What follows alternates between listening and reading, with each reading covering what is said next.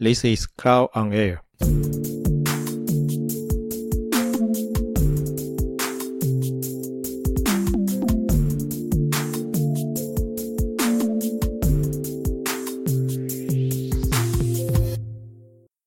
Automatic 是一间位在美国旧金山的网页城市设计公司。也许你没听过 Automatic，不过你很有可能听过这间公司所打造出的产品 WordPress。是的。就是那套大名鼎鼎的架站软体 WordPress。参考维基百科提到，全世界大约有四成的网站采用 WordPress 架构设计，也是目前最主流的布洛格系统。迈特·穆连维格是这间公司的执行长，他也是这集 TED 影片的主讲人，将要跟我们分享在家办公的好处。他提到，许多企业，尤其是科技产业的企业，都应该采用在家办公的模式。并提出三点做法，帮助各种类型的企业实现分散式办公的模式。故事开始之前，先一起回想从二零二零到二零二二这三年期间，我们的工作方式产生了多大的变化？COVID-19 强迫全世界企业找出员工不在办公室的时候也能够有效沟通、合作专案，并且达成业绩目标的方法。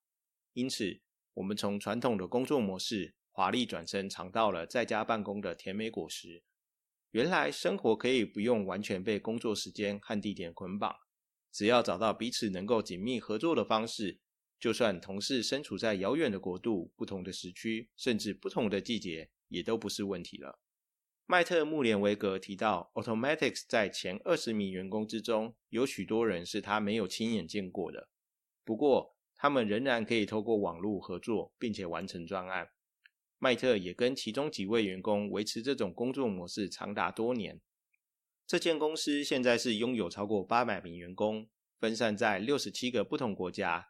有些员工甚至还是所谓现代化的游牧民族，意思是，他平常可能是住在 RV 修旅车，或者是在不同的 a m b b 民宿之间生活。反正只要这些员工能够确保拥有稳定的 WiFi 网络，公司也不会介意员工是否住在办公室附近。还是从一望无际的草原起床，准备完成一天的工作。这样的工作模式听起来很浪漫，好像只能从电影或者是电视影集才看得到的场景，却真实的在 Automatic 这间公司上演着。麦特强调，这样的结果其实是来自于刻意的选择。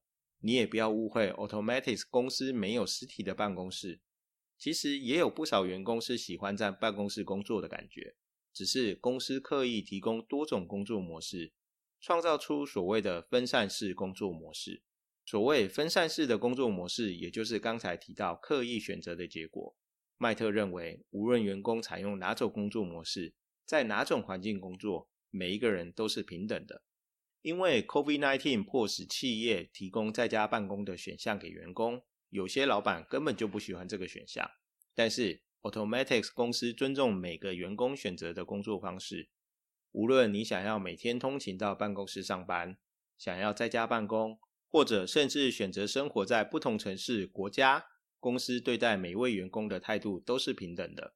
我觉得这就是麦特特别强调刻意选择的意思，因为他真心相信分散式的工作模式是经营一间企业最有效的方法。重点还是在于你必须要刻意的打造与经营这个环境才行得通。经过 COVID-19 三年的洗礼，如同 Automatic 所属的科技产业，许多科技公司非常适合采取分散式的工作模式。然而，维护生产线设备的工程师，必须在手术房执行开刀手术的外科医生，必须站在餐厅外场等待服务客户机会的服务生等。也有许多公司经营的方式无法提供员工在家办公的选择。麦特最常被问到的正是这类问题。你可能也会想问：分散式的工作模式听起来很适合 Automatics，没错，但是并不太适合其他公司，该怎么办呢？麦特提出三点建议，回答你的问题。不难想象，你在餐厅的厨房、办公室的会议室，或者是办公大楼的茶水间。很容易跟同事讨论工作事情，但是采用分散式工作模式的公司，有些参与相同专案的同事并不在同一个办公室空间上班，他们缺乏这种社交行为的机会。假设你这周选择在家办公，专案经理与几位同事在每周举行的专案会议后，又在午餐时间讨论并做出重要的专案执行策略，你很有可能只是被告知团队已经做出这项执行策略，可是你并没有完全参与讨论的过程，不清楚策略的细节，只是收到了一封写着这是结论的通知邮件而已。所以，麦特给出的第一项建议是将公司各种类型文件都进行数位化，这样才能帮助每位同事，无论在哪个时区工作，都可以根据自己的时间掌握工作进度，了解讨论过程的来龙去脉。这里指的文件不只是电子邮件，因为 email 本来就已经数位化了，也还包含了专案文件。我会建议公司不需要特别筛选，就努力试着把所有文件都数位化吧。第二点建议是，公司要找到至少一种方式，让每个人习惯透过网络工具进行各种讨论。实际上，没有一样工具能够满足企业内部的沟通。原因很简单，因为沟通的方式实在有太多种类了。从最简单的定期会议开始，许多企业可以使用视讯会议系统进行线上会议。大多数视讯会议系统也会自动保存会议过程，产生逐字稿。这些数位化的档案很方便让人确认并且搜寻，这也是呼应了刚才第一项要将所有文件数位化的建议。除了会议的沟通模式之外，专业的讨论、客户关系的维系、业务每次的拜访记录，视讯会议系统铁定无法满足这些情形的需求。还好，已经有许多优秀的 SaaS 工具等待你的尝试与使用。当你试着落实第二项建议的时候，也还是别忘了人与人面对面互动与沟通的重要性。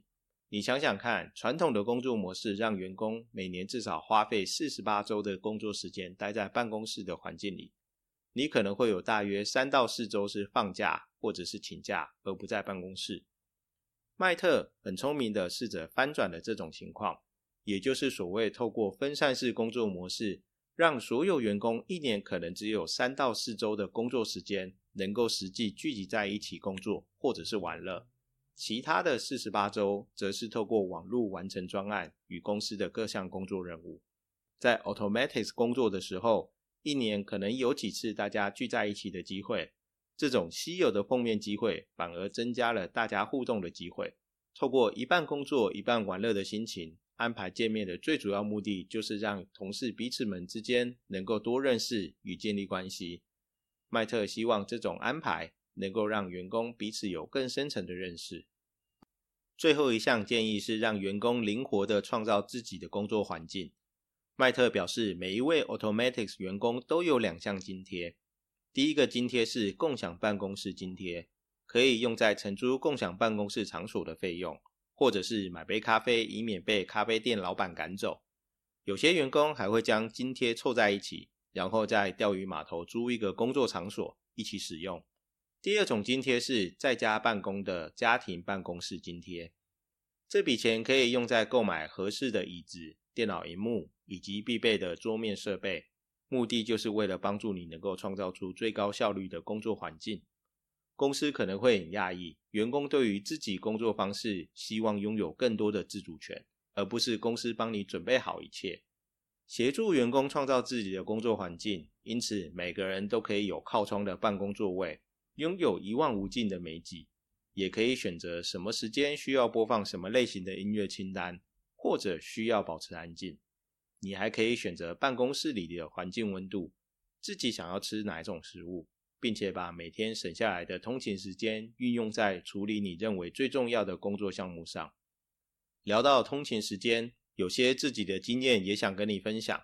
我在台北工作也有一段不短的时间，前后大约是十年吧。我每天会从桃园中立搭火车，再转捷运到公司上班。